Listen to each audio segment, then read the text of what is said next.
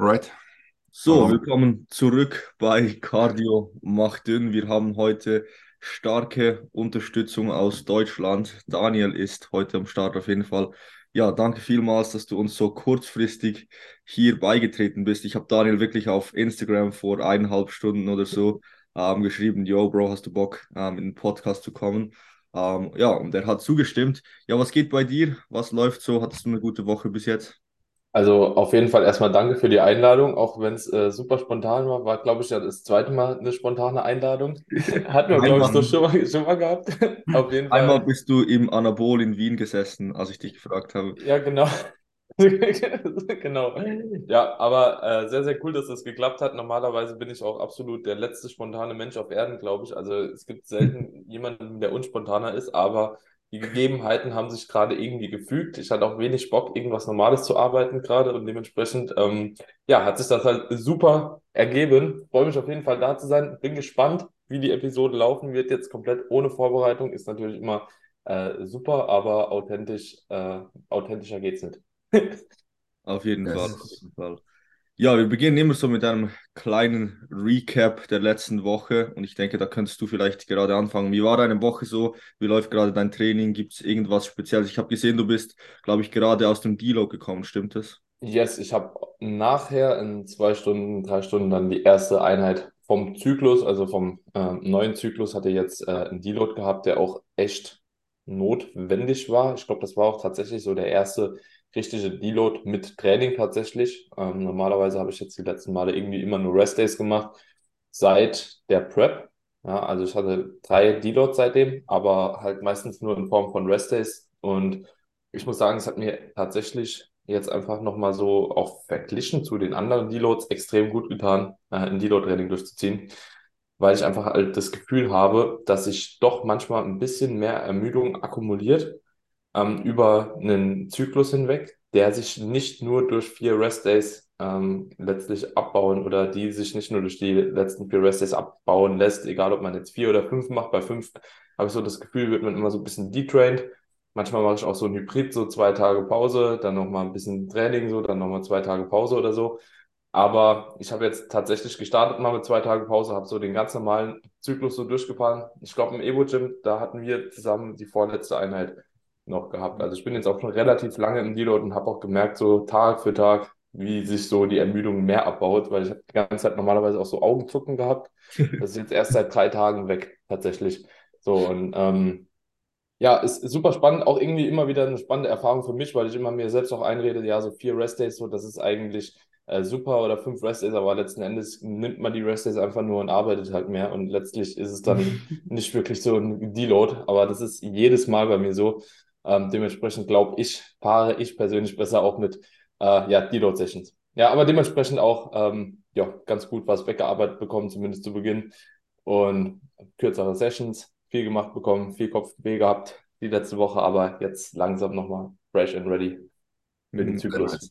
Also hast du, äh, du hast gesagt, du bist gestartet mit zwei Rest Days und danach hast du einfach Sessions gemacht mit, mit weniger Intensität oder weniger Volumen oder wie hast du das gemacht? Ja, grundsätzlich arbeite ich eigentlich mit weniger Volumen. Ähm, die Intensität bleibt schon relativ hoch. Ich gehe jetzt nicht mehr komplett bei den meisten Sachen bis ans Muskelversagen, ähm, sondern arbeite da meistens irgendwo so ARIA 2 bis 3, abhängig mhm. von der Übung.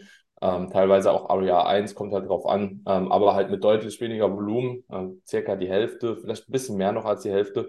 Mhm. Ähm, und teilweise äh, hat Freddy mir auch Übungen rausgenommen, die halt beispielsweise äh, extrem systemisch belastend sind oder so, wo er jetzt auch nicht denkt, dass die unbedingt auch im Deload jetzt durchgezogen werden. Bei mir ist ja gerade auch noch so ein bisschen so diese Unterarmproblematik, die ich gerade noch so, ich habe so seit langem Unterarmschmerzen auch.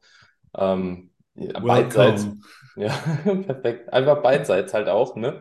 Okay. Ähm, ja, die mir so ein bisschen äh, zu schaffen machten. Dementsprechend habe ich halt, wie gesagt, da auch beispielsweise jetzt nicht gehoben äh, in dem, in dem äh, Deload bin auch so bei anderen Übungen, wo ich jetzt beispielsweise eine Kurzhandel irgendwo rausnehmen muss oder so, weil das meistens das ist, was am meisten schmerzt. Äh, die Übung habe ich jetzt auch weggelassen und so, aber hat auf jeden Fall übelst gut getan, muss ich sagen. Also der Deload. Jetzt nicht für die Unterarme so, die tun immer noch weh, aber also der Deload an sich hat halt gut getan. Perfekt. Ja, ist, ist auf jeden Fall spannend, weil also ich fahre jetzt das mit den Rest Days wirklich eigentlich seit zweieinhalb Jahren. Also ich habe nie mehr so Deload-Trainings gemacht. Klar, ich habe dann einfach vier Rest-Days und dann Intro-Einheiten oft gefahren. Das Ja, heißt, ist ja auch so ein bisschen eine Kombination aus beidem, ja. wo das Volumen oft auch noch eigentlich stark reduziert, weil ja, ich fühle es schon nach vier Tagen off, wenn du da einfach direkt 100% wieder einsteigst, ist das vielleicht schon ein bisschen wenig, aber ich, mich würde es auch mal wieder wundern nehmen, einfach Deload-Trainings zu machen. Das habe ich früher auch immer gemacht, Mhm. dass mal wieder auch, wie sich das anfühlt. Ich finde sie dann einfach auch, oder ich habe einfach oft auch keinen Bock drauf. Also so Ja, same. schon auch, ja, die machen nicht so Spaß, aber keine Ahnung, vielleicht mal ausprobieren. Also, sie machen auch keinen Spaß, grundsätzlich, außer so gegen Ende. Also, so, das ist irgendwie so eine, so eine komische Kurve. Am Anfang gehst du ins Training, habe ich so das Gefühl, fühlt sich halt komplett im Arsch. Aber meistens geht man ja auch hin und reduziert zumindest so ein bisschen Koffein ja nochmal im Deload. Also ja einfach nicht notwendig, so hohe Mengen da zu fahren. Ja, ich gehe dann meistens halt auch ohne Koffein ins Training, was ich normalerweise nie, nie, nie mache. Und das fühlt sich sowieso schon immer ganz komisch an. Plus die Ermüdung kickt dann irgendwie doch schon noch hart. Ähm, und ja, dann so über den Deload hinweg habe ich so das Gefühl, so die mittleren Einheiten sind in der Regel eigentlich so die besten, weil man da eigentlich schon halbwegs äh, recovered ist. Ähm, ja, auch dann schon wieder halt äh, ein bisschen frischer in der Birne ist. Ähm, und die am Ende, die fühlen sich dann so teilweise auch schon an, je nachdem, wie hart man auch einen Deload braucht oder nicht, ja, wo man dann sagen könnte, okay, eigentlich bin ich jetzt schon wieder so fit, ich will jetzt halt einfach nochmal ballern. Und ich denke, wenn halt eben die Motivation da ist, dann könnte man auch den Entschluss fassen, so das ganze Autoregulativ halt dann direkt schon wieder in einen neuen Zyklus halt reinzustarten und auf äh, Druck halt noch so die letzten Einheiten zu machen, weil das ist dann auch irgendwo Zeitverschwendung, finde ich, so ein bisschen. Mhm, mhm, mhm. Wie lange hast du jetzt ähm, diese Deload-Sessions gemacht? Also zwei Tage off und dann wie viele oder wie lange war das jetzt der Deload? Zwei off, zwei on, ein off, drei on, ne, zwei on, ein off. Also war jetzt, glaube ich, eine Woche genau, wenn ich mich jetzt nicht irre. So, ja, heute, heute nach, äh, also heute bin ich am achten Tag quasi. So, Mhm. und starte damit dann nochmal in den äh, Zyklus rein. Also dann, dann wirklich volle Intensität jetzt wieder. Nee, Mhm. auch, auch noch mit einer Introwoche. Weil einfach halt eben, ich sag mal so, du musst dich halt trotzdem, ich finde es immer schwieriger, also bei gewissen Übungen, wenn du das Volumen schon steigerst, mit den RERs halt teilweise auch noch äh, da relativ hoch zu gehen. Ähm, einfach mal Beispiel, so wenn ich bei, bei Wadenheben jetzt, äh, ganz stupides Beispiel, das macht zwar nur Myo-Sets oder so, aber wenn ich hier in der ersten Woche schon mit RER 0 reingehen würde, so, ich könnte eine Woche nicht laufen, glaube ich. So, ähm, das ist bei, bei verschiedenen Übungen halt eben auch so der Fall. Adduktoren finde ich da auch sehr, sehr anfällig, halt gerade wenn man die Stretch betont irgendwie mit einer Pause macht oder so, von einem Satz irgendwie, sagen wir mal, mit 12 bis 15 äh, Reps auf, keine Ahnung, zwei Set, also RER 2 oder RER 2 bis 3 auf RER 0 zu gehen, ist halt schon hart trotzdem. Also da, da brauche ich trotzdem persönlich noch eine Intro-Woche, zumindest so ein paar Intro-Sessions, um da reinzukommen. Safe, ja, absolut verständlich. Ja, Ja. Janis, ich habe das Gefühl, dein, dein Gesicht ist noch mal ein bisschen dünner geworden. Wie, wie, wie läuft deine Diät, Bro? Ah, was soll ich sagen, Mann? Letzte ein, zwei Wochen waren komisch. Aha. Komisch dahingehend, das Gewicht wollte einfach nicht runter. Ähm, haben, ich habe die Kalorien erhöht, um 100 an jedem Tag, weil es einfach ein bisschen zu, zu wenig war. Ähm, und ich einfach auch zunehmend flach war. Auch nach den High Days war ich trotzdem noch ultra flach und das darf einfach nicht sein. Wenn du noch, noch drei High Days immer noch ultra flach bist, ist halt, muss nicht komplett prall sein, aber halt so ultra flach ist halt nicht gut, ja. Habe ich es erhöht, 100 Kalorien mehr. Habe vorhin mit den Kalorien, die ich hatte, so 0, knapp 0,7 pro Woche verloren. Ja, dann ist das Gewicht, äh, hatten wir, waren wir in Kö- in Köln, da war noch Deload, da hatte ich auch nur High Days, dann für ein paar Tage. Bei mir ist es auch immer so einen gewissen Körperfettanteil, ähm, wenn ich einen Diet Break mache oder so, danach geht das Gewicht einfach nicht runter für ein, zwei Wochen. War auch bei, bei der letzten Saison so, also ab einem gewissen Punkt, ja, waren die Diet Breaks, im Diet Break sinkt es immer noch ein bisschen oder bleibt und nach dem Diet Break bleibt es halt auch. Ja, jetzt, jetzt ist es vorgestern gedroppt endlich, das Gewicht, weil ich dachte so, hä, kann ich sein mit 100 Kalorien mehr und so. Habe halt Hunger, wie Sau langsam. Langsam bin ich auf Food Focus, habe ich keinen Bock drauf, ehrlich gesagt. Und weil es keine Contest Prep ist, denke ich mir so, ja, also ich hungrig, flach, müde. Oh, also ich, ähm, ich sehe hier das Ende der Diät. Ja, Ja, bald wahrscheinlich. Also ich habe jetzt noch planmäßig drei Wochen, habe ich mir eingeplant eigentlich. Okay, okay. Weil ich wollte halt dann eine gewisse Anzahl an Kilogramm Fett abwerfen und so, aber vielleicht höre ich auch einfach auch in eineinhalb Wochen auf, weil ich hatte noch Geburtstag und das wäre wieder der erste Low Day, mache ich garantiert nicht, mache ich sowieso ein High Day. Und danach noch die letzten zwei Wochen mache ich dann davon abhängig, wie ich mich dann fühle. Wobei ich auch sagen muss, dass mich Köln gut rangenommen hat, so ähm, ermüdungstechnisch war nicht so optimal, ja. Ja, Genau. verständlich. Ja, mal schauen, wie lange kurz- die Diät noch geht. Ja, Ich ja kurz hatte ich ja keinen Bock mehr auf Diät. So. Das, ja, aber ich bin jetzt auch seit äh, Anfang November. Also ist auch nicht so, dass ich jetzt erst seit gestern auf Diät bin. Ich bin auch schon irgendwie zwölf Wochen oder sowas. Mhm. Ja, Bela ist ja auch auf Diät. Ähm, ich glaube, Mhm. Daniel, wir sind die einzigen, sind die beiden, die im Aufbau sind. Bela ist jetzt auch in die Diät gegangen. Du bist ja mit 118 gestartet. War, wo war das Gewicht jetzt? Heute 116, also ich glaube, bei mir geht es noch ein bisschen länger als bei Janis, wenn ich das so, wenn ich das so höre. Aber wahrscheinlich äh, habe ich noch so 12, 14 Wochen vor mir.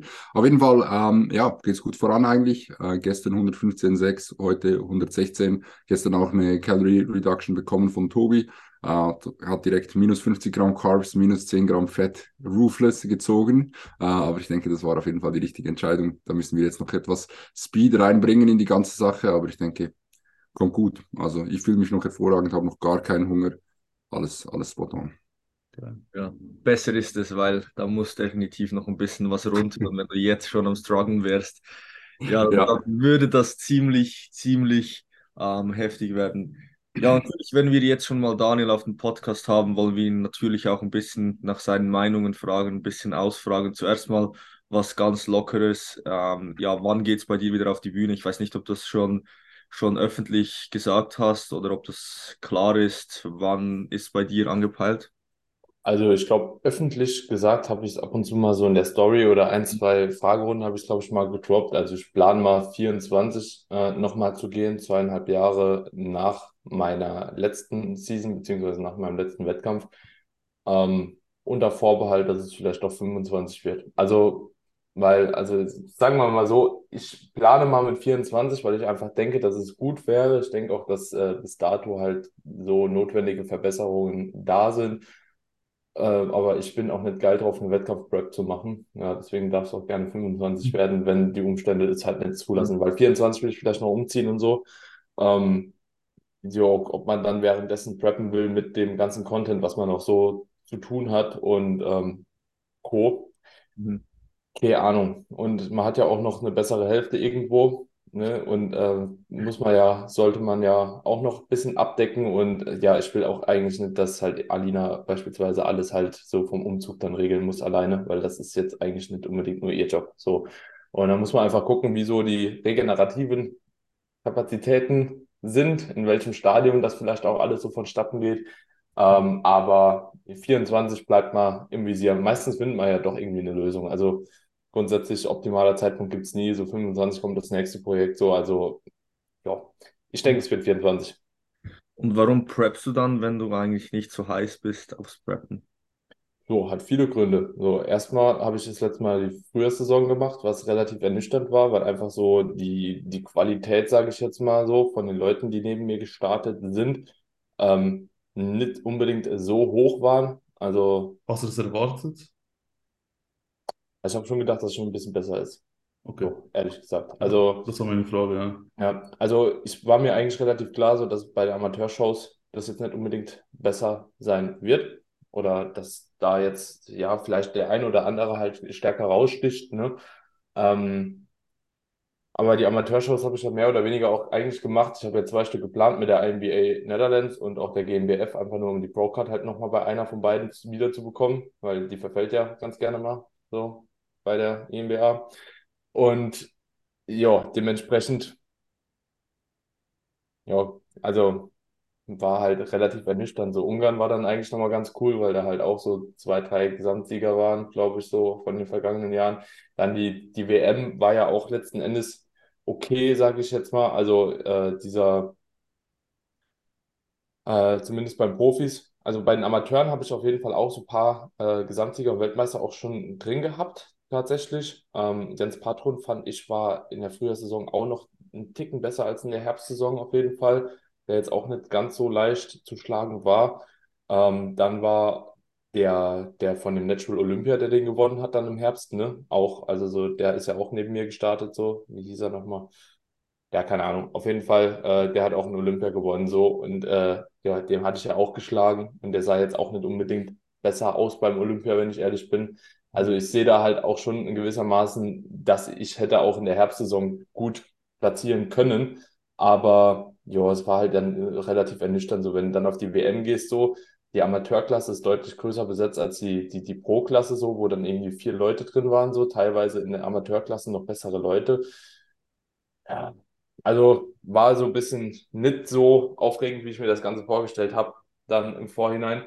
Nichtsdestotrotz war geile Season, also hat alles mega Bock gemacht. So, die Wettkämpfe waren auch alle eigentlich ziemlich geil. Also ich kann mich da gar nicht beschweren, nur ich habe irgendwie Lust, auf jeden Fall nochmal eine Herbstsaison zu machen, nachdem das andere jetzt so ein bisschen, äh, ja, ernüchternder war, sage ich jetzt mal. Ne? Es war geil, war geile Erfahrung, aber jo, mit, äh, ich wäre halt gerne beispielsweise mit Fabio oder mit Ju dann doch lieber auf der Bühne gestanden, so um in Vergleich zu ziehen, als halt im Frühjahr, äh, im Frühjahr halt relativ wenig gute Vergleiche halt da waren. Also zumindest so von der Frequenz, weil es waren einfach mehr Wettkämpfe besser bestückt. Sagen wir mhm. so. Es sind immer einzelne ganz gut gewesen, so, aber so dieses Niveau allgemein war, glaube ich, im Herbst einfach nochmal deutlich rüber. So. Mhm. Und deswegen glaube ich, dass eine Herbstsaison einfach jetzt Zeit wird, um das Ganze dann auch vielleicht nochmal hoffentlich zu replizieren. So. Mhm. Ich werde hier auf jeden Fall mal ein bisschen Konkurrenz geben. Ich werde nämlich auch starten. Ja. Ich bin auch oh. mal gespannt neben Obwohl dir. ich nicht weiß, ob wir halt äh, einen Wettkampf zusammen hätten dann, ja. ne? weil ähm, das, kommt dann auch nochmal drauf an. Vielleicht mache ich nur NPC. Es muss, ja. Ich habe schon das Gefühl. Ja, also es wäre auch geil. Ja. Äh, so wäre auf jeden Fall geil. Also ich würde es auch hart feiern. Wäre geil, wenn es so beispielsweise auf einer Worlds wäre oder so. Mhm. Ähm, aber ich weiß halt nicht, ob ich die WMWF Germany noch mache und dann sehe ich halt relativ wenig Chance, dass wir irgendwo zusammenstehen, wenn ich die nicht mache. Das stimmt. Ja, ich meine, ich werde wahrscheinlich auch noch mal einige Amateur-Shows machen bei den Verbänden, wo ich noch nie gestartet bin. Ich meine, ich habe noch nie die GNBF gemacht. Ich habe ähm, diese ganzen Wettkämpfe in Deutschland noch nie gemacht. Ähm, ja. wir werden sehen. Aber hast du vor, auch wieder zehn Monate zu preppen oder wie viel, ich weiß nicht, wie viel es war, dann musst du jetzt dann eigentlich schon bald wieder beginnen. Oder also, was, was ist hier der Plan, wieder so langsam runterzugehen wie letztes Mal? Äh, nee, nicht ganz. Also wäre wär geil, weil ich fand es eigentlich schon gut. Aber dafür wie lange war es nochmal? Uh, ich glaube 52 Wochen oder so. so. Bis zum letzten Wettkampf halt. Aber ich habe halt wirklich auch viele Diet Breaks drin gehabt und so. Mhm. Aber ja, war halt schon lange im Defizit. Hat aber gut Bock gemacht. So. Ich äh, habe auch letztens nochmal drüber überlegt. Eigentlich würde ich es ganz gerne nochmal machen, aber für den Start bin ich jetzt schon eigentlich zu schwer. So. Also ich habe das letzte Mal noch niedriger angefangen. Ähm, dementsprechend, dieses Jahr wird es halt so ausgehen, dass ich wahrscheinlich so gegen Juli, also wenn es jetzt äh, alles so läuft, gegen Juli wahrscheinlich mal einen Cut mache, so auch so 12, 14 Kilo mal runterhole, je nachdem, wo ich dann auch letzten Endes äh, hängen bleibe, so jetzt in der Offseason. Und dann sollte ich ungefähr so bei 87 Kilo ungefähr sein. So, dann lasse ich das vielleicht nochmal bis 89, 90 hochcruisen und dann äh, halt runter. Und ich plane beim nächsten Mal auf jeden Fall auch vielleicht nochmal einen Ticken, Ticken niedriger sogar zu gehen. Ja, also vielleicht geht da doch noch ein bisschen was an Härte. Vielleicht. Ja, wir werden sehen, wir werden sehen. Gut, ja, wir haben uns jetzt noch so ein paar Themen auch rausgesucht, wo wir vielleicht, vielleicht unterschiedliche Meinungen haben. Ähm, zum Beispiel der Sumo Deadlift. Wir haben da ja schon mal im Podcast darüber gesprochen, dass wir uns ja eigentlich hier geeinigt haben, dass das nicht unbedingt so ein optimaler Lift ist. Du machst ja eigentlich auch, glaube ich, keinen normalen Sumo-Lift, sondern so ein bisschen ein Hybrid-Sumo. Ja. Äh, vielleicht so mal da hier deine Gedanken hinter ähm, ja, dem Lift, warum du das machst. Mhm. Also ich habe echt schon sehr viele Gespräche, Diskussionen, Pro und Kontras gehört darüber. Ähm, ich glaube, eine Komponente geht bei, bei, bei dem Thema der optimale Lift für eine Person halt doch schon immer noch mal ein bisschen vergessen. So, und zwar ist es halt eben die Individualität einfach. Und das Ding ist, ich bin mir eigentlich relativ sicher, dass der dieser Hybrid-Sumo, den ich jetzt ausführe, auf jeden Fall maßgeblich mit dazu beigetragen hat, dass meine Adduktoren und meine Hamstrings äh, so gewachsen sind von der letzten Season, weil ich halt relativ viel eigentlich nur in dem Lift gearbeitet habe. Klar, man könnte jetzt nochmal drüber spekulieren, ist äh, oder wäre es eventuell mehr gewesen, wenn ich nur einen ADL gemacht hätte oder einen Stiff Leg Deadlift, aber ich glaube, das kann man immer ähm, letztlich. Und wenn ich die Übung ausführe, ich habe halt in keinem anderen Lift auch so ein gutes Gespür, sowohl in Adduktoren, Hams, als auch letztlich in, äh, in Glutes tatsächlich, obwohl die wahrscheinlich einfach nur in der Peak-Contraction da halt eben stark irgendwo dann auch stabilisieren und so. Also die würde ich jetzt mal aus der Bewegung eigentlich noch außen vor lassen, aber ähm, das Gespür ist einfach oder das Feedback direkt nach der Übung ist halt einfach grandios. So. Und ähm, wenn das Feedback schon mal ganz gut ist, wenn du eine gute Mind-Muscle-Connection irgendwo in der Zielmuskulatur aufbauen kannst, wenn du äh, dich progressiv steigern kannst in der Übung, halt eben über eine lange Zeit hinweg, wenn du die Technik dahingehend auch immer noch verbesserst und halt eben nicht versuchst, so viel Gewicht vielleicht bewegen, wie es nur geht, sondern halt eben auf die Zielmuskulatur zu bringen, dann glaube ich, kannst du viele Lifts schon stark so manipulieren, dass die halt eben tatsächlich auch im Kontext von äh, Hypertrophie ähm, ganz nützlich sein können. Ja, ähm, da muss man halt eben dann so ein bisschen unterscheiden, so was ist halt die Intention, wenn du einen Lift machst? So machst du einen Sumo-Deadlift, weil du halt eben viel Gewicht bewegen willst, oder machst du einen Sumo-Deadlift, um halt eine bestimmte äh, Muskelgruppe zu trainieren? Ähm, und bei mir ist es dann so gewesen, dass ich lange, lange Zeit auch ein bisschen rumrotiert habe. Ich habe einen Conventional Deadlift gemacht, ich habe äh, einen Stiff Leg Deadlift ausprobiert, so ich habe einen äh, Hybrid Sumo ausprobiert. Sumo habe ich noch nie gehoben, also normal Sumo. Ähm, ADL habe ich ausprobiert und ja, es sind letzten Endes ist es bei zwei Lifts geblieben und einer davon war halt eben konstant gut. Und das ist eigentlich so dieser Hybrid-Sumo-Deadlift. Also sogar ein ADL habe ich immer mal wieder so ein, eine Phase drin, wo der ADL einfach technisch äh, nicht, sich nicht so unbedingt gleicht und irgendwann einfach nur noch halt eben nervt und äh, sich da halt eben auch nicht mehr so ausführen lässt wie vielleicht vorher. Und deswegen ist, glaube ich, so dieser Hybrid-Sumo-Deadlift als Hinge-Variante für mich äh, the way to go gewesen irgendwann so und hat sich ja auch eigentlich bezahlt gemacht. Also wie gesagt, wenn ich mir halt so die Entwicklung so von äh, der Zielmuskulatur anschaue, die durch den Lift irgendwo trainiert wird, dann kann man schon sagen, dass da auf jeden Fall am meisten Fleisch draufgekommen ist, glaube ich, overall, so vom Gesamtpaket. Ne? Also ja, ist, glaube ich, äh, ein Für und Wider, sollte man ausprobieren. So, ich habe es auch bei vielen Klienten mal ausprobiert, Klientinnen. Einige davon äh, kommen ziemlich gut damit zurecht, andere halt eben wieder nicht. Aber das ist halt eben diese Geschichte, die ich meine. So, das ist natürlich individuell. Und ja, man kann halt eben immer sagen, okay, einen ne, ne ADL oder so, der halt so ein bisschen mehr in die gelehnte Position äh, im Vordergrund rückt, ja, ist vielleicht hypertrophietechnisch die bessere Wahl als ein Hybrid-Sumo-Deadlift. So. Ja, aber dafür hast du auch beim ADL mit immer noch mal die Möglichkeit, halt ein neues Setup aufzubauen. So. Ne? Also bist halt immer in der We Bewegung, bleibst in der Bewegung drin. Wenn du einmal einen Stand verkackt hast, so, dann jedes Mal nochmal nachzujustieren, ist halt ein Problem. So. Wenn du bei dem Hybrid-Sumo-Deadlift so eine Wiederholung ein bisschen Chef hochgezogen hast, dann kannst du halt bei der nächsten dich eigentlich schon nochmal relativ gut ausrichten. So, Setup erstmal nochmal neu aufbauen, Spannung aufbauen und dann halt eben nochmal versuchen, die Zielmuskulatur wirklich auch heranzuziehen für die Bewegung. Also ist so, Gibt, gibt schon für und wieder. Ich verstehe auch die Argumente dagegen halt. Ne? Ja, ich habe kurz eine Frage. Ist äh, nicht der, der bekannte ja der Carpool auch irgendwo durch äh, ein Hybrid-Sumo-Deadlift? Was ja. der? Also, ja, doch, doch, du hast ja, ja mit der unter, unterlegt, gell? Mit den ja, also es war ja eigentlich einfach ein, ein RDL im Sumo-Griff. In einem engen Sumo-Griff. Mhm. Einfach um außenrotierter zu sein und wenn die Knie mehr nach außen gehen, musst du halt fast innen greifen, weil sonst die Arme im Weg sind. So. Mhm. Aber das ist ja dann nicht das gleiche wie ein Sumo Deadlift. Das ist ja nicht, äh, die Beine sind eigentlich immer noch wie ein Stiff Deadlift. Mhm. Das ist einfach quasi eine andere Art zu greifen für einen Stiff Leg oder einen RDL. Mhm. Ich bin eh der Meinung, dass es eh keinen Unterschied zwischen den beiden gibt. Was? Weil jeder, jeder definiert den Stiff Leg Deadlift und RDL als was anderes. Habe ich schon von verschiedenen Leuten, auch Leuten so mit Mike Israel, einfach verschiedene Definitionen gehört, die sich komplett widersprechen. Der eine sagt, ja. das ist ein RDL, der andere sagt, nein, das ist ein, S das ist ein Stiff Leg Deadlift. Und für mich ist einfach alles das gleiche, plus minus. Okay, okay.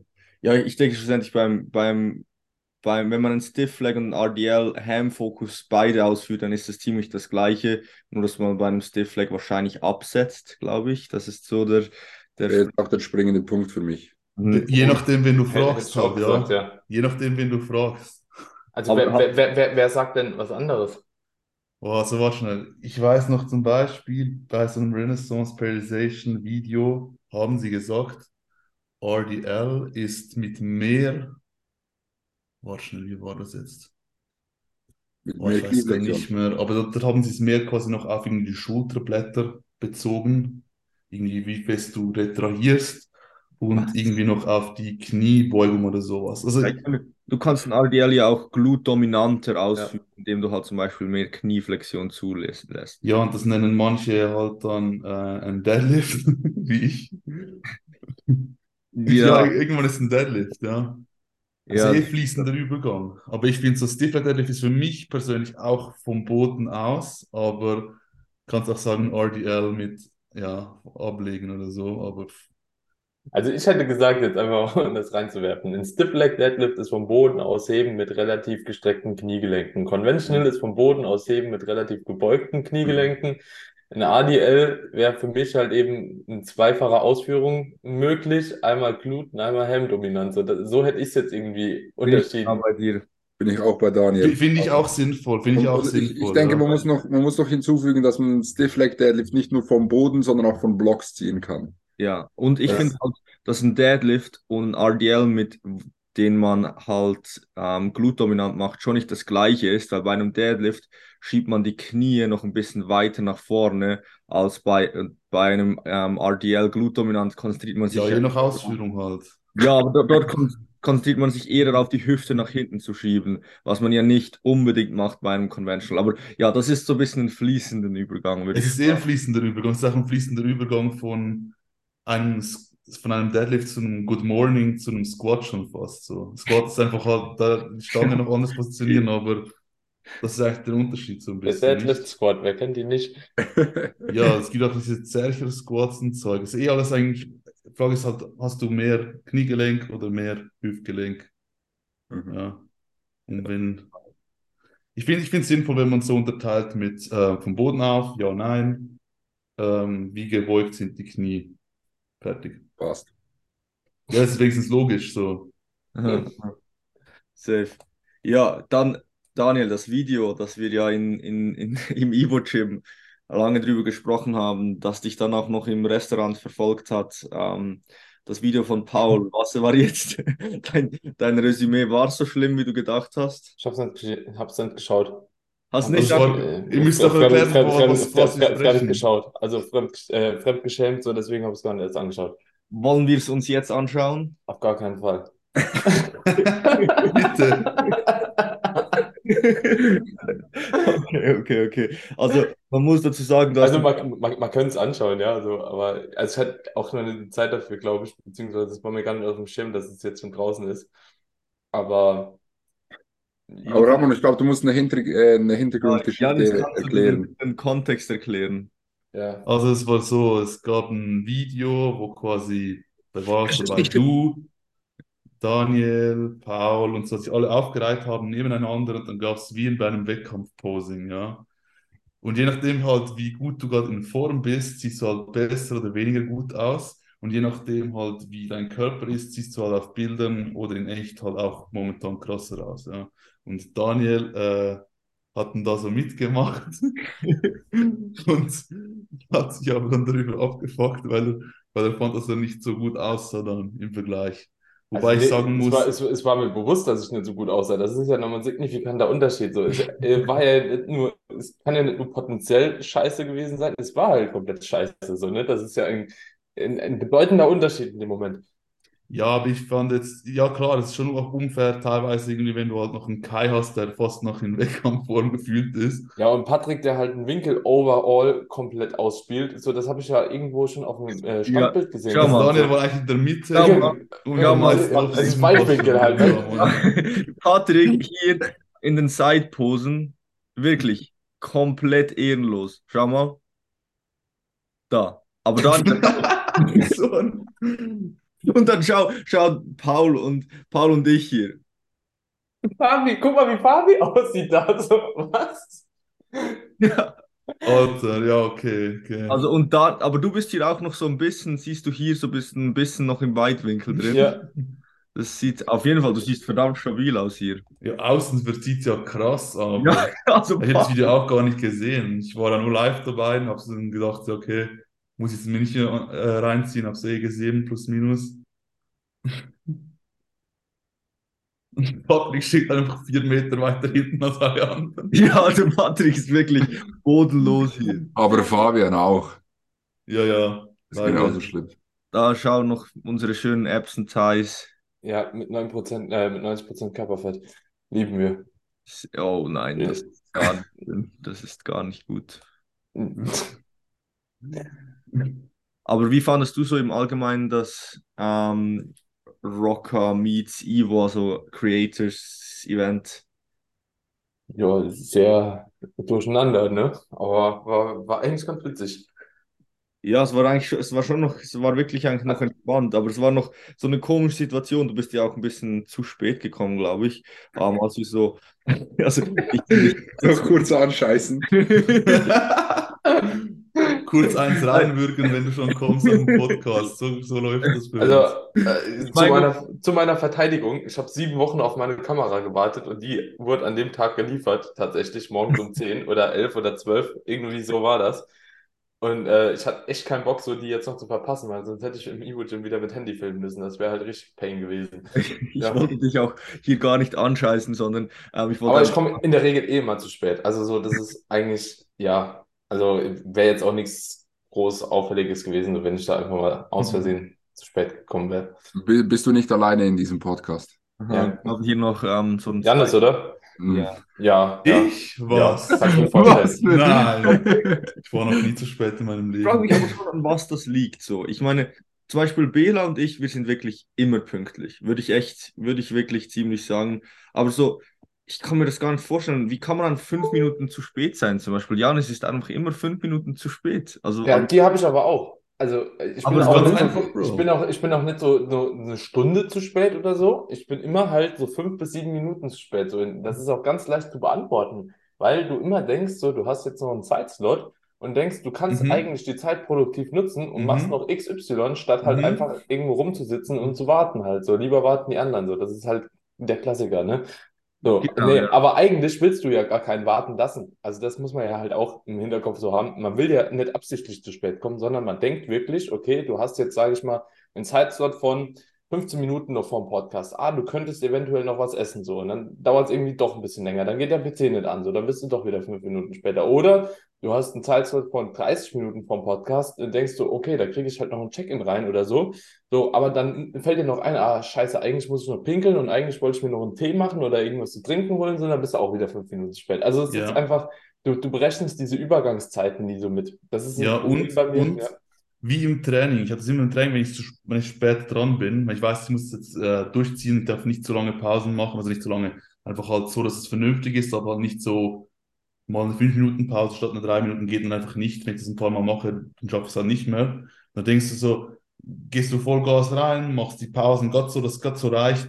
Nach irgendwann denkst du, oh chillig, ich habe noch eine Stunde, das reicht easy. Ja, aber Training ist sowieso eine andere Geschichte. Ja, Also, aber es ist genau das Gleiche. Und dann beginnst du halt ein bisschen länger zu pausieren und dann irgendwie gehst du noch mal irgendwie kurz was trinken holen und dann siehst du noch jemand und sprichst noch drei Minuten, machst wieder einen Satz und dann machst du wieder ein bisschen länger Satzpause und dann denkst du, fuck, 25 Minuten und dann musst du wieder alles super setten. Also bei den letzten zwei Übungen. Aber das, das ist ein Fakt. Also ich glaube, ich habe noch nie, ich habe immer so einen Zeitplan, so ja, ich gehe jetzt ins Gym und dann bin ich wieder zu Hause. Und wirklich, den konnte ich noch nie einhalten. Ich habe immer länger im Gym. Vor allem, wenn man ein Video filmt. Das ist wirklich das Schlimmste. Wenn du ein Video filmst, du hast für alles einfach länger. Oder das, oder du denkst so, oh chillig, ich habe noch gut Zeit, dann mache ich noch zwei, drei Aufnahmen. Mhm.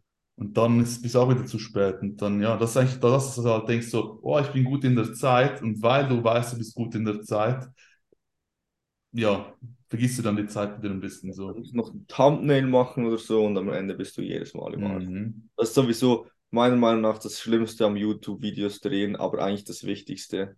Ähm, also das, was ich am wenigsten gerne mache, Thumbnails. Wie geht es dir, Daniel? Ich wirklich, ich, ich hasse diese scheiß Thumbnails. Also es ist wirklich, und ich kann es auch nicht gut. Ich hab, Nee, es, es kommt doch immer irgendwas Blödes raus. Aber ist egal. Muss halt gemacht werden, ne? ja, vor allem ist halt das Thumbnail extrem wichtig bei den Videos. Das ist halt. Ich finde es einfach immer angenehm, wenn der Mund zu ist. Ja, dann, äh, ähm, Janis hat ein persönliches Problem, Daniel, mit uns, wenn wir Thumbnails haben, wenn der Mund Nee, nicht mit euch, mit allen, Mit allen, aber mit uns nicht, dementsprechend halt auch. Ja, aber ja, es, also man fühlt sich auch dumm, wenn man während dem TN den Mund aufmacht, eigentlich, ne? ja, Ja, aber die Leute fühlen das irgendwie, glaube Ja, die fühlen Nein, das es- richtig. Es hat auch nicht, nicht mal äh, etwas damit zu tun, dass man das bewusst fühlt, sondern es sind halt einfach, das sind halt einfach Emotionen so und äh, dann klickst du halt eher aufs, aufs Video, glaube ich. Jeder- Aber für, für Janis werde ich versuchen, meinen Mund zu schließen bei meinem Musst du nächsten nicht machen, ich bin nicht so wichtig, ich schaue die Videos wahrscheinlich nicht so konsequent wie andere, aber äh, Das, ja, das stimmt. wie, macht das irgendwie einfach? Mich nervt das, ich denke so, mach den Mund zu, mach den Mund zu. Aber du es wirklich, also du hast wirklich so, das ist schon mehrmals jetzt gesagt, so, Alter, Thumbnails mit Mund offen geht gar nicht. Ja, es macht, aber es macht doch einfach, also es ist einfach nicht was Natürliches. Niemand hat den Mund offen für irgendwas, auch wenn du Ja, machst was, du nicht. was an einem Thumbnail ist natürlich. Ja, gar nicht. Das ist ja immer eine Ja, das ist ein guter absolute- Punkt. Klar, klar, aber ich finde so, Shot, welcher einfach für eine Reizüberflutung und ein intuitives Draufklicken sorgen soll. ja, das schon, das schon, aber ich denke auch, ja, ja, aber ich finde so, den, den Mund auf, das machst du ja eigentlich nie, außer für sowas. Wann machst du das jemals? Ja, das ist eine gute. Frage. Ja, aber wann stellst du dich zu zweit an eine Leg Press, flexst deinen Arm in, in, den, in den Winkel rein und das, das ist ne, sind Ja, aber für ein Video kann man das ja schon machen. Oder für, für ein Thumbnail. Aber du kommst ja nicht automatisch auf die Idee, oh, ich mache jetzt den Mund auf. So, das machst du ja ganz bewusst, um quasi dann eben ein besseres Thumbnail zu haben. Oder nicht? Ist ja alles bewusst, um ein besseres Thumbnail zu haben. Ja, ja. Ich finde es wie so eine, so eine komplett unnatürliche, weil auch wenn jemand irgendwie, ah, weiß auch nicht, man, hat auch bei Übungen, hat es auch Frau, die Frauen, die alle so stehen. So, das ist auch äh, absolut mega unnatürlich. Aber Nee, aber darum zieht geht halt. nicht. Es geht darum, dass, dass wann jemals in deinem Leben, auch für Fotos, würdest du von dir aus irgendwie, also was, was macht man mit dem Mund offen? Emotionen Du kannst- darstellen. Aber du kannst, ja, aber das ist so, du kannst ja dann nicht mal schreien oder sowas. Auch wenn du, wenn ich, aber du hast auch nicht Emotionen, wo du den Mund aufmachst, so, so Aber, aber du schreist doch auch nicht mit dem Mund zu.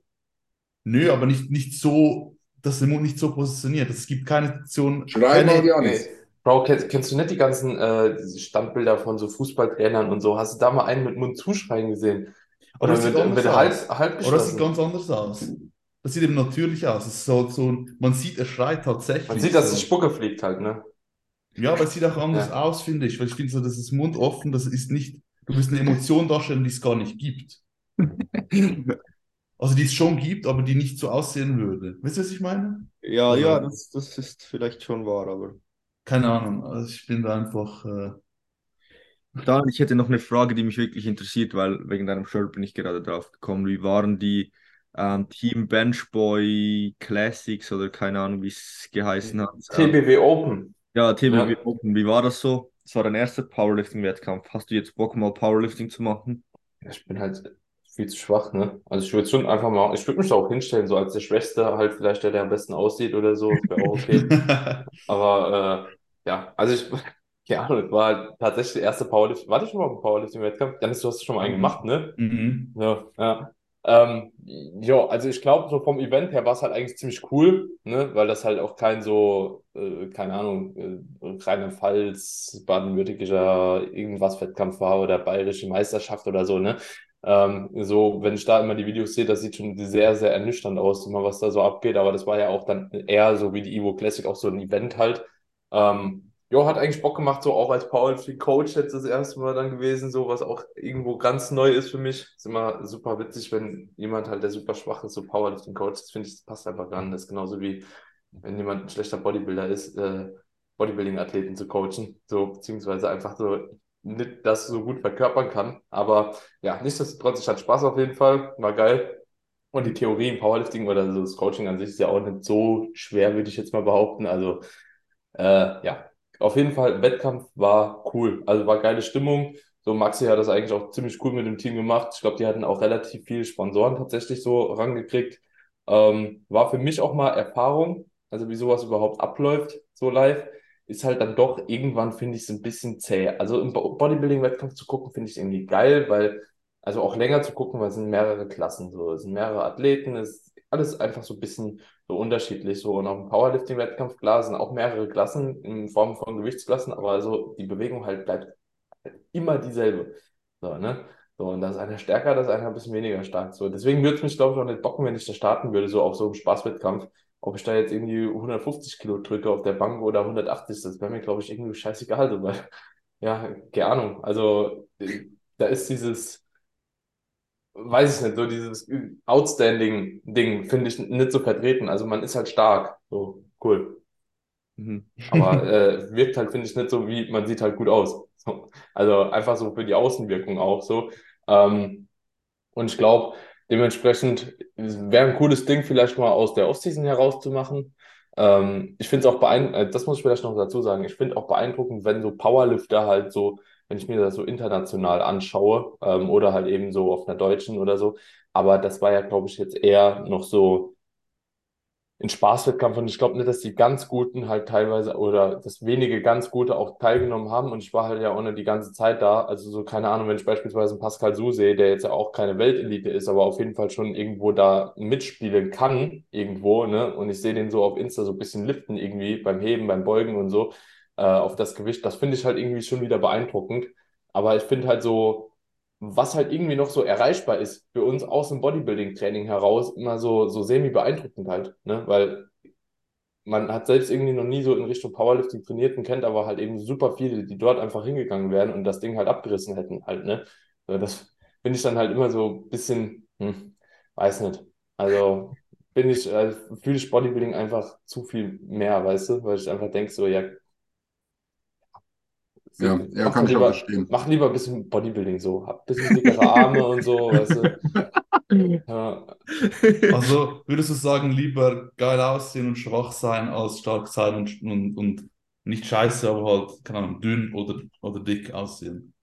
Wenn dein Ziel ist, auf jeden Fall optisch mehr zu wirken, dann ja. So, ne? Nein, einfach allgemein, was, was, was ja, du, ja, auf, jeden, auf, auf ja. jeden Fall. Auf jeden Also Fall. du wärst würd- irgendwie so, Aber guck mal, sonst würde ich ja auch Powerlifting machen. Also so, sonst wäre mein Hauptfokus halt Powerlifting. Also persönlich finde ich es einfach besser. Also Bodybuilding einfach besser. aber wenn du jetzt entscheiden müsstest, du könntest wie so ein Phil Heath oder sowas aussehen oder wie ein Seabum oder so, wärst aber irgendwie 40 Kilogramm Bankdrück One Rep Max.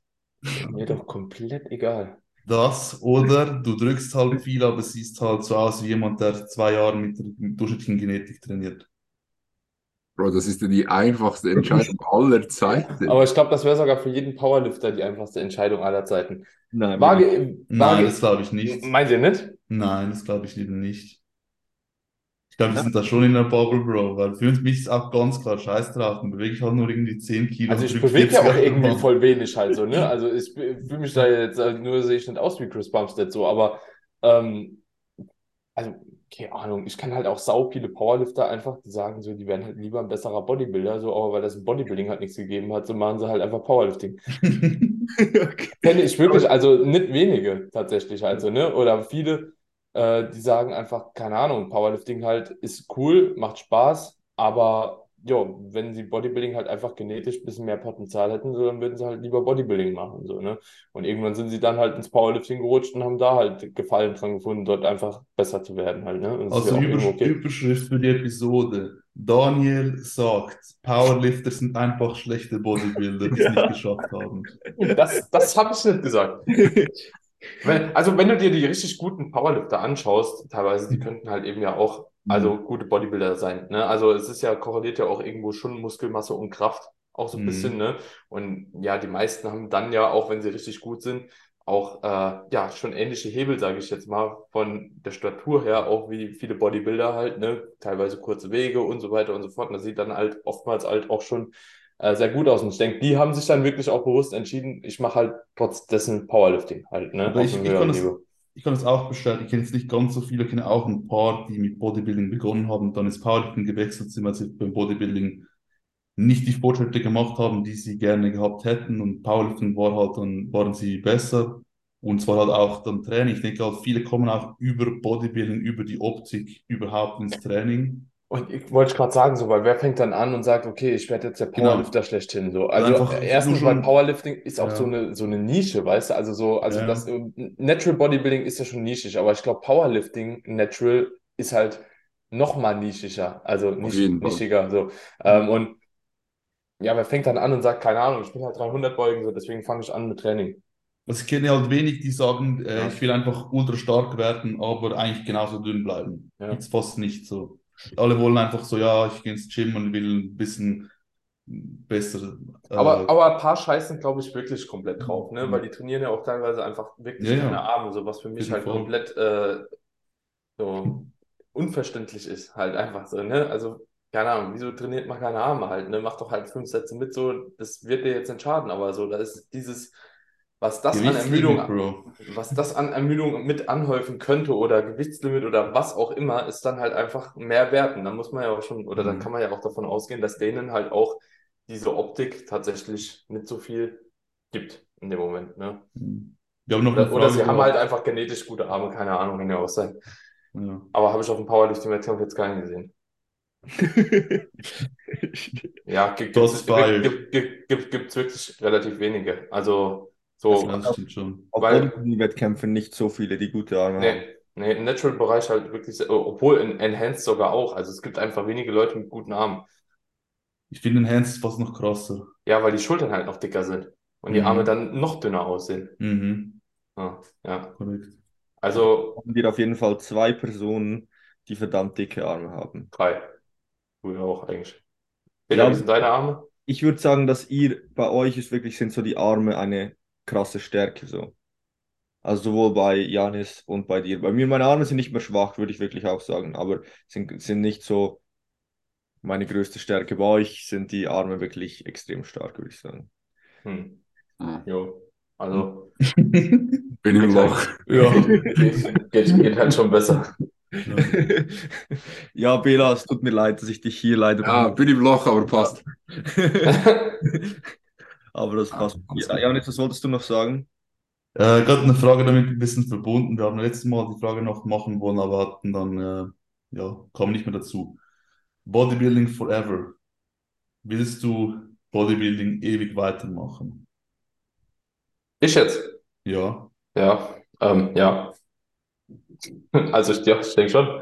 Also, ja, Wettkampf-Bodybuilding nicht unbedingt, aber so kraftorientiertes Training in irgendeiner Form auf jeden Fall.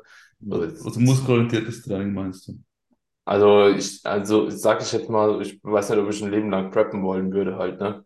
Aber so das Training würde ich auf jeden Fall weitermachen. Ich glaube nur, dass ich irgendwann mit weniger Training reingehen würde, so um einfach Mhm. zu halten. Also ich glaube nicht, dass ich, äh, keine Ahnung, wenn ich 50 bin, immer noch bestrebt bin, sechsmal die Woche irgendwie oder fünfmal die Woche zweieinhalb, drei Stunden ins Training zu gehen. Ähm, ich glaube, da hat man so ein paar andere Prioritäten. Außer du willst halt auch mit 50 noch der beste Bodybuilder sein oder werden, ähm, dann vielleicht nicht. Aber an sich, das Training würde ich auf jeden Fall schon ganz gerne ewig machen. Ich denke aber, dass ich halt eben so Prime Time, sage ich jetzt mal, die Karriere ausspiele, so was halt da geht. Und ich glaube, danach fange ich schon relativ schnell auch an, so, also Mitte Master oder so, auch das Training ein bisschen zu switchen. Ich glaube, da gehe ich schon mal ein bisschen mehr so auf Kraftausdauer auch teilweise. Also, dass du da irgendwie sowas äh, mit reinbringst, in welcher Form auch immer. Also, ich hätte auf jeden Fall Bock nochmal auf irgendwelche Kampfsportarten oder so. Schon lange, lange, die ich aber jetzt die ganze Zeit schon nicht mache, einfach aufgrund Verletzungsgefahr. Mm, ja, vielleicht einfach nochmal so ein bisschen so ein paar andere Sportarten auch mit reinbringen, nur noch so drei, viermal die Woche ins Gym. So nach ein, zwei Mal irgendwas anderes vielleicht integrieren. So, das wäre eigentlich so ziemlich legit für mich. So hätte ich auch Bock drauf, ehrlich gesagt. Aber jetzt aktuell ist einfach so die Verletzungsgefahr ein zu hohes Risiko, dass ich das aktuell eingehen würde und wollen würde. Und das Mhm. andere macht auch zu viel Spaß noch. Mhm. Mhm. Bela, Ja. Ramon, wie seht ihr das? Ich denke, ich habe dann relativ eine ähnliche Ansicht wie Daniel. Also ich denke auch, dass ich das sehr, sehr lange beibehalten werde in irgendeiner Form. Die Form an sich, denke ich, äh, ist, ist variabel. Ähm, also es kann sein, dass, dass der Schwerpunkt sich etwas ändern wird. Aber ähm, ich denke grundsätzlich ins Gym gehen, Krafttraining machen, wird mich wahrscheinlich mein Leben lang begleiten, habe ich das Gefühl.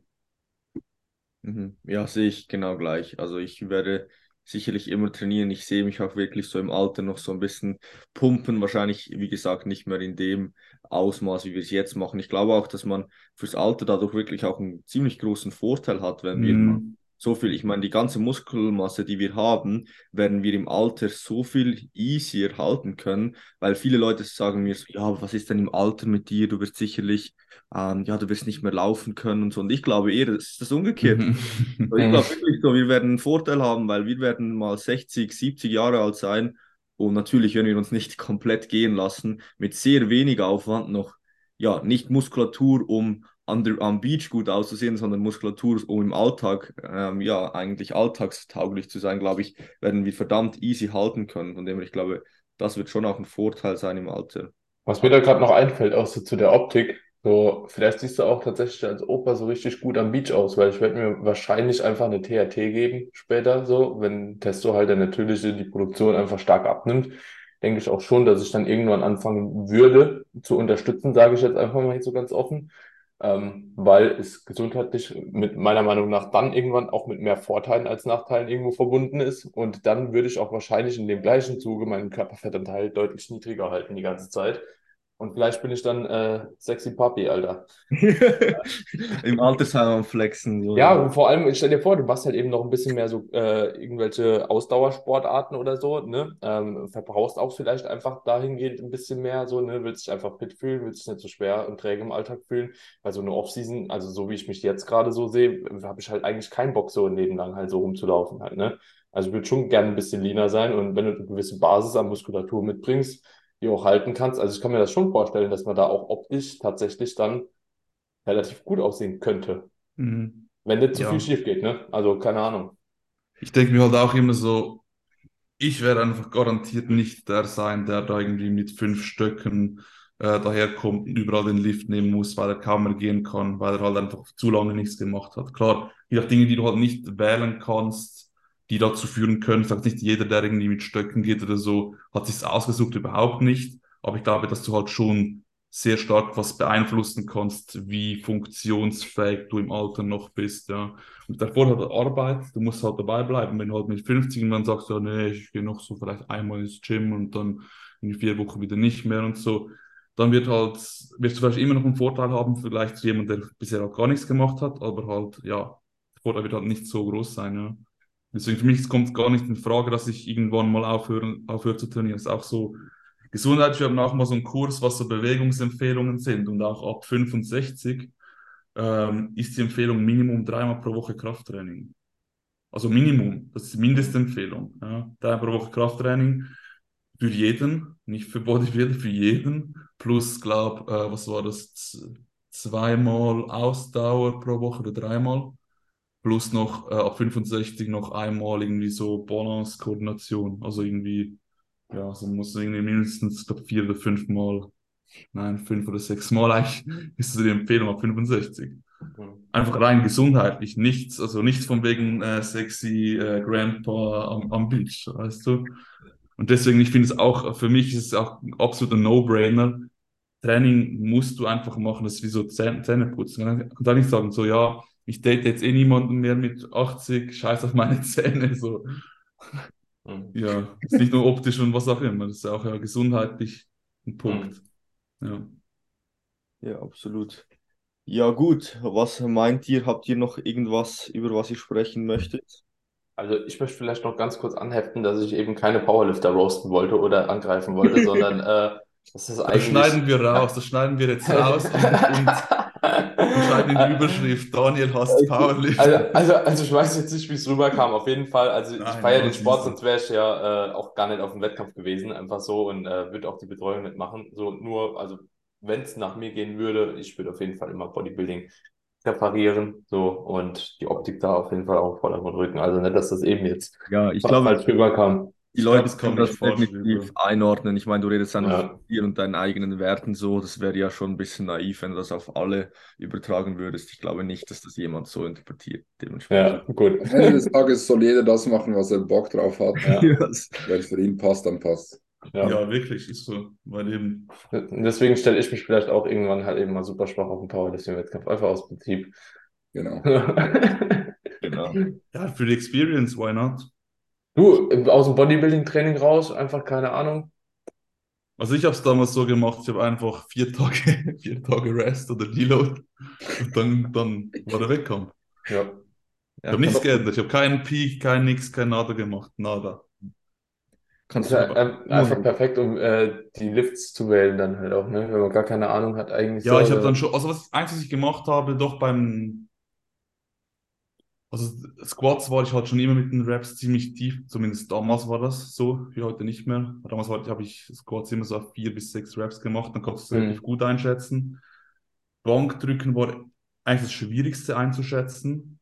Da, die musste ich wirklich halt raten. Und Deadlifts habe ich ein bisschen schwerer gemacht äh, als sonst. Ich glaube, einmal noch irgendwie vier Reps probiert und dann konnte ich es Mhm. auch grob mal ein bisschen einschätzen. So. Ja. War auf jeden Fall lustig so. Es ist irgendwie geil, so, weißt du, bist dann da hinten so, gibst deine, für die Klientin da die ganze Zeit die Zahlen ab, so, die macht einen Lift, ne, die Erstversuche sind ja erstmal so fix, so, und dann, dann, dann macht die einen Lift so und schätzt halt einfach so ab, ja, war das jetzt gut, war das nicht gut, so, gehen wir hoch, gehen wir nicht hoch, das ist irgendwie so wie so ein bisschen Pokern auch so, ne, könnte das gehen, könnte das nicht gehen, so, ist schon, ist schon eigentlich ganz korrekt. Ja, voll. So. Ist schon, ist schon noch, ich finde ich fand es auch ziemlich nice, muss ich sagen. So, das Adrenalin, das kannst du dir gar nicht vorstellen. Du so- stehst unter der Stange und hast ein Gewicht drauf, das du vielleicht noch, also ich, das ich noch nie Mhm. am Rücken hatte. Ob es jetzt fahrlässig ist oder nicht, ich denke jetzt nicht unbedingt, wenn du eh schon so ein 4-Rap-Max Mhm. drauf hattest, so dann geht's. Ähm, und dann, aber du spürst nicht mal die Hand auf, auf, der, auf dem Nacken. Es tut Mhm. nicht null weh, du spürst nichts, weil du so voll Adrenalin bist. Also zumindest bei mir war das so. Alles Ja. Squat-Set. Also ich fand's, ich fand's auch ganz witzig, muss ich sagen. Ja, Safe, safe. Ja, kann ich nachvollziehen. Aber ich denke, die meisten Powerlifter haben ihr Opener schon mal, schon mal bewegt. Also Den solltest du ja auch eigentlich so ähm, in, in der Woche vorher solltest du den ja auch schon mal bewegen, in der. Regel. Ne? Also zumindest den Opener, äh, um einfach mal so abzuschätzen, so wie es am Wettkampf auch wird. Oh, das, also normalerweise haben die auch schon ein bisschen mehr bewegt als den Opener nur. Ne? Also so, gehe ich mal davon aus. So. ich finde es immer krass, wie viel tiefer dann die Meet-PRs sind als die Gym-PRs von vielen Powerliftern. Ja. So, die sind Ja. doch, doch ein großes Stück tiefer. Mhm. Ist halt auch spannend so, weil viele halt auch gar nicht die Möglichkeit haben, überhaupt mit Eleiko-Equipment oder Rogue-Equipment oder whatever halt zu trainieren. Und ähm, alleine halt, wie sich die Stange schon anders anfühlt, ne? Wie sich das Mhm. Gewicht vom Boden bewegen Das lässt, so, was für ein Slack du aus der Stange hebst, so wie sich das auf dem Rücken anfühlt und so, ne? Ähm, war jetzt auch ganz interessant, so bei der Annika, so beispielsweise, die hat die ganze Zeit halt ultimativ Probleme gehabt mit der Bench, einfach so vom Setup her, von der Brücke, von allem drum und dran. Und da hat sie halt dann mit äh, dem Equipment auf dem Wettkampf trainiert, so, und auf einmal ging halt einfach fünf Kilo mehr halt, ne? So, ähm, das war halt schon super äh, lustig irgendwo auch zu sehen, so halt, ne, mit ein bisschen Kreide auf dem Rücken, so, auf der Bank sitzt man auf einmal fest, so, die Füße rutschen nicht weg. Ähm, ja, und so dieser ganze Mist halt, die Bank nicht so breit, auch beim Heben halt, ne, das ist manchmal, die, die Stange, die biegt sich halt, die Scheiben so, da ist die eine Seite ein bisschen tiefer als die andere und so, das fühlt sich halt einfach ganz komisch an, wenn du da so mit kalibrierten Scheiben und so hebst. Also ich habe das auch jetzt letztens in das Gym nochmal gemerkt, so, also es ist einfach, Ja, und ich habe schon echt gutes Equipment so im Home Gym, so von Stangen etc. Aber wenn du halt mit einer Eleiko-Stange hebst, das ist einfach halt anders. Die bewegt sich anders. Und die Scheiben bewegen sich ist, auch es ist anders. viel schwerer, nicht? Aber, aber sicherer gleichzeitig irgendwie. Ja. Ja. Es ist so, die, die Bewegung fühlt sich einfach irgendwie geführter an, auch wenn es nicht geführt Ja. ist. So, also es Ja. ist viel schwerer. Also als wir in Wien waren, habe ich glaube 200 geRDLt oder so. Im, bei uns war es 220. Mhm. Also es hat sich viel, viel schwerer angefühlt, aber irgendwie viel kompakter einfach. an. Mhm. Auch die Stange vom Grip her halt schon. Das Mhm. macht auch schon, glaube ich, so viel aus. So, ähm, die, der, das Knurling und alles drum und dran, das Mhm. ist schon geil. Also, ja, so Wollen wir noch ganz- Powerlifting-Equipment zu haben, wäre schon nice. Noch ganz kurz Thema Unterarmtraining, weil ihr habt es eigentlich unbedingt besprechen wollen. Noch ganz kurz Thema Unterarm. Ja, also wir haben eine Frage bekommen. Ich habe eine Frage bekommen, ich lese sie kurz vor. Ähm, und zwar Tipps für dickere Unterarme. Ich glaube, Janis hat schon Erfahrung gemacht mit Unterarmtraining, wenn ich das richtig im Kopf habe. Ich noch gar nicht. Äh, Ramon glaube ich auch selten bis gar nicht. Daniel weiß ich nicht. Daniel habe ich letztes Mal im Evo-Gym Unterarme. Den habe ich ihn erwischt, der hat Unterarme trainiert. Ja. Aber ähm, ja, auch aktuell bin ich tatsächlich dabei, so ein bisschen Unterarme zu trainieren, aber mehr auch so, um ein bisschen Kraft dahingehend zu generieren und auch, äh, ja, so mehr die Exzentrik eigentlich, also ziemlich Exzentrik betont, weil ich halt auch ein bisschen Probleme so mit Unterarmen habe aktuell, also mit so, Aber, aber was machst du? Machst du so Curls oder, Ja, oder was ja, machst ja. du? Wrist Curls, okay. ja, Wrist Und Curls, wie machst du sie? ist Supinated. Okay. Boah, ich finde da ehrlich gesagt, ich finde das echt schwer, bis man da ein Setup gefunden hat, das einigermaßen passt so, weil ich finde eigentlich 90% aller Setups komplett kacke. Ähm, aktuell so ähnlich wie so ein Arnold Curl finde ich tatsächlich am besten, so wenn du einen Arm ausstreckst und quasi so am Oberschenkel entlang hältst ähm, und leicht ein bisschen gebeugt hast, zumindest im Ellbogengelenk, so eine leichte Beugung.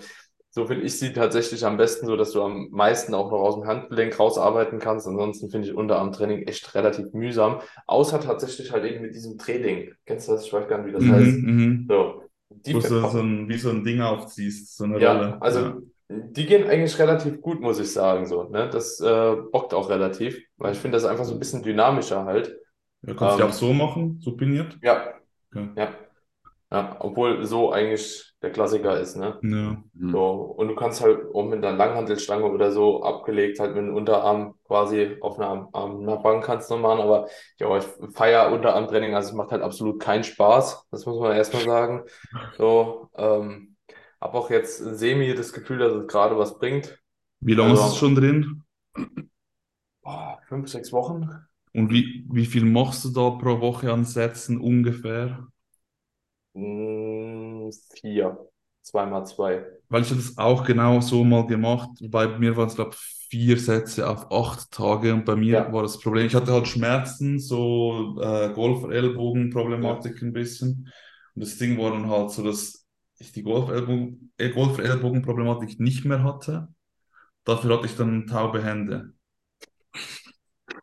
Und dann dachte ich, Trade-off. wirklich so, also die sind so krass eingeschlafen, ich bin wegen st- starken Schmerzen aufgewacht. Hm. Wirklich stark, also es ist das ist wie, als hätte ich Nadeln in, in den Händen und in den Armen. Es ist Hm. alles eingeschlafen. Nicht einfach so, dass ich aufgewacht bin, ja, ich kann mich nicht war wirklich starke Schmerzen. Mehrfach aufgewacht, habe ich aufgehört, ging das wieder weg. Dafür habe ich jetzt wieder Handgelenkschmerzen. Nicht mehr Ding, aber irgendwie, gerade auch links, also irgendwie, ich habe noch keinen Weg gefunden, das zu trainieren, dass ich äh, da schmerzpräventiv dabei sein kann. Ich denke, so zweimal zwei Sätze in, in acht Tagen, das kann nicht zu viel sein. Hm. Vor allem, weil du ja sonst auch relativ viel mit Zughilfen machst in der Ja, Regel. ja, ja, ja. So, ähm, ich habe jetzt mal noch angefangen mit so Static Holds an einer, an einer Klimmzugstange, so die ich jetzt Hm. versuche über die Zeit so ein bisschen zu steigern und dann mache ich jetzt, hä? hast du mal die Gripper probiert? Nee. Die habe ich eine Zeit lang mal gemacht, aber ich bin, ich bin sauschwach in denen. Ja, also ich bin überall schwach. Also Unterarme sind jetzt wirklich nicht stark. Also Ja. ich bin nirgendwo stark so, aber Unterarme halt auch nicht jetzt. Äh, und keine Ahnung, deswegen habe ich gedacht, das kann eigentlich auch nicht schaden, so für, für die Haltekraft beim ADL oder so, weil da bin ich halt auch, keine Ahnung, 140 nach drei, vier Wiederholungen, gehen mir die Hände auf halt. Das ist Hm. halt schon richtig eklig. Aber ich habe halt auch so kleine Furzhände halt, keine Ahnung, ey, die Handfläche ist größer als die Finger. Also, aber deutlich halt, ne, das, kein Wunder, dass da nichts hält. Hm. Ja, ja, Aber vielleicht Ahnung. noch für die Leute, wenn, wenn jemand jetzt wirklich, ich würde sagen, grundsätzlich, wenn du nicht schlechte Unterarme hast, keine Probleme hast äh, rund um deinen Ellenbogen und deine Handgelenke, programme ich eigentlich nie Unterarmtraining. Aber Nee. wenn jetzt jemand sagt, er hat wirklich so, er hat ein Stecken als Unterarm, was, was wären so die Takeaway-Tipps, die ihr, die ihr ihm geben würdet? Zuerst mal immer fest zugreifen bei den Übungen. Das würde ich auf jeden Fall mal machen. Ähm, ich würde auf jeden Fall alle Warm-up-Sets auch, äh, sofern es möglich ist und jetzt nicht zu viel Stabilisation klaut, ähm, ohne, ohne Zughilfen machen. Ähm, so auch gerade so bei Rücken und so, ne? Also keine Ahnung, mit 20, 30, 40, 50 Kilo brauchst du ja noch keine Zughilfen, so erst beim Arbeitsgewicht, wenn das dann halt eben auf mehrere Wiederholungen dann, äh, damit bin ich eigentlich relativ gut gefahren und auch beim Bankdrücken tatsächlich halt eben wirklich auch gezielt so äh, die Unterarme mit aktivieren, also und nicht nur irgendwie die Übung auszuführen. Hat dahingehend eigentlich auch schon viel geholfen. Da habe ich auch noch nie Unterarmtraining machen müssen. Also das waren jetzt so die Dinge, mit denen ich persönlich gearbeitet habe und auch empfehlen kann. Ja, und die sind jetzt auch eigentlich grundsätzlich nicht schlecht optisch, aber halt schwach. Ne? Ja, ich finde, es kommt da ein bisschen drauf an. Also, was, wo ich mitgehe, so generell einfach fest zugreifen. Ich habe das Gefühl, dass es hilft. Ähm, ich würde es jetzt nicht unbedingt bei den Warm-Up-Sätzen machen, weil halt, ja, der Stimulus ist dann nicht so groß, finde ich. Beim Warm-up. Ja, ich, ich- ja, ich finde Der muss ja, ja nicht groß sein. Ja, aber du willst ja deine Unterarme stimulieren, ja, oder? Ach so, ja, okay, nee, nee, nee, nee. Ja, also wenn du jetzt grundsätzlich normale Unterarme hast, so, das kannst du halt eben Ja, ja, währenddessen ja, machen, voll, so, okay, wenn, okay, wenn du ja, die halt. Ja, wenn du die halt trainieren kannst, dann macht isoliertes Training irgendwo schon Sinn. Genau, genau, würde ich auch machen und so Da halt. würde ich sagen, wenn jemand so richtig schlechte Unterarme hat, isoliert auch noch dazu trainieren. Mhm. Und auch immer, aber kommt davon, was du willst. Wenn du einfach nur mehr Masse willst, oder? Dann musst du dann allem Wrist Curls machen. Ja. Wenn es dir um mehr Kraft geht, weil du überall zu wenig Kraft hast, dann wahrscheinlich eher so äh, Holds Ja. und vielleicht die Gripper noch und noch ein bisschen Curls, keine Ahnung. Ja, ich habe halt noch nie, ich habe auch früher mal einfach aus Neugier Unterarme trainiert und ich hatte halt noch nie ein Unterarmtraining, das mir nicht entweder im Handgelenk oder sonst irgendwie Probleme bereitet hat. Aber weißt du, das ist ja mit vielen Muskelgruppen auch grundsätzlich so, ne? Ich habe auch noch nie Nacken trainiert, beispielsweise isoliert. Also so vielleicht mal ein Jahr oder zwei von der ganzen Trainingskarriere. Sonst habe ich noch nie Nacken isoliert trainiert. Also auch ähnlich irgendwie bei Unterarmen habe ich so das Gefühl. Alles, was halt eben so einen großen, so eine große Halteaktivität auch mit sich bringt. So Bauch ist auch so ein ähnliches Beispiel. Habe ich so auch nicht das Gefühl, dass du die halt eben so krass isoliert auch trainieren musst. Außer du Das- hast halt wirklich eine schlechte Genetik dafür. Ja, da gehe ich komplett, komplett mit. Ich meinte mehr so, ich habe auch beobachtet bei Klienten teilweise, wo ich das auch mal implementiert habe. Viele haben halt, wenn sie Unterarme trainieren, einfach irgendwo Schmerzen und ich weiß nicht genau, woran das liegt. Es ist halt wirklich, Hm. das Handgelenk ist halt relativ anfällig, habe ich das Gefühl. Oder die, die Strukturen halt im Unterarm-Handgelenkbereich. Also ich, Ja. ich hatte das, ich hatte immer Probleme, wenn ich Unterarm trainiert habe. Früher später hatte ich irgendwo Schmerzen. Und Ja. ich kenne auch viele, die auch sagen, so Unterarmtraining mache ich nicht mehr, weil irgendwas tut mir dann immer weh. Hm. Und ohne habe ich halt vielleicht kleine Unterarme und schwache Unterarme, dafür keine Schmerzen. So. Und ich, Mhm. keine Ahnung, woran es liegt, weil ich denke mir so, ja, also zweimal pro Woche, Ja. zwei Sätze, es kann, also ich weiß nicht, vielleicht habe ich die falschen Übungen gemacht, weil hätte ich irgendwie das unilateral machen müssen, damit die Rotation besser ist und was weiß ich, keine Ahnung. Hm. Wahrscheinlich liegt es an dem. Ja. Ja, dann, ich denke, das ist es für heute gewesen. Vielleicht noch, Daniel, wo können dich die Leute überall finden? Du bist ja ziemlich aktiv äh, momentan. Wo finden dich die Leute? Jo, also ähm, ja, unter meinem Namen denke ich so gut wie überall, was so Social Media anbelangt. Also ähm, TikTok, Instagram, YouTube. Auch noch zwei Podcasts. Ähm, ich denke, OnlyFans. Äh, gerade nicht, außer ausnahmsweise nicht, aber vielleicht irgendwann, vielleicht irgendwo, Mit wenn, 65. wenn, wenn schwierige Zeiten, sexy Wenn die Papi und. Wirtschaftskrise weitergeht. Geil. Ja, Mann. also ich denke, jeder findet mich unter meinem Namen. Ähm, die, die mich finden wollen, finden einen Weg. Und ja, Perfekt. Gut, ja, dann äh, vielen Dank, dass du da warst, Daniel, und vielen Dank an alle, die bis jetzt zugehört haben. Und ja, bis zum nächsten Mal. Haut rein. Yes, Ich danke euch. ciao, ciao.